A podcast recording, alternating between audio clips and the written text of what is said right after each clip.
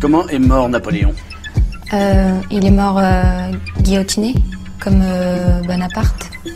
Bah, comme tous les rois, en fait. Attendez, attendez, c'est lesquels les Chinois qui étaient alliés aux nazis Les Japonais Les Japonais, c'est ça. Autant pour moi. J'avais un embryon de piste, mais non. Si nous avons affaire des Chinois de Chine, ça ne marche plus. Bonjour à toutes et à tous, je m'appelle JD et je vous l'avoue direct, comme ça on n'en parle plus, j'adore l'histoire.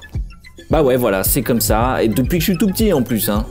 Mais maintenant que je suis grand, ce que je kiffe, c'est me balader dans la ville. Et surtout la mienne, Lyon. Eh, Je suis hyper chauvin, hein, ça c'est vrai. hein. Mais je me demande toujours pourquoi il y a une écriture par terre là.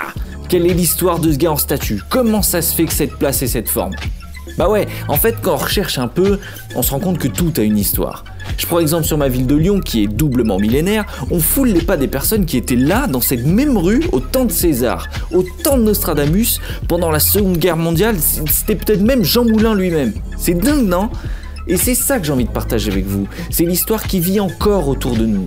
Et pour ce podcast, je vais enregistrer sur place, en mode reporter, pour vous montrer les détails devant lesquels vous passez tous les jours vous avez jamais vu.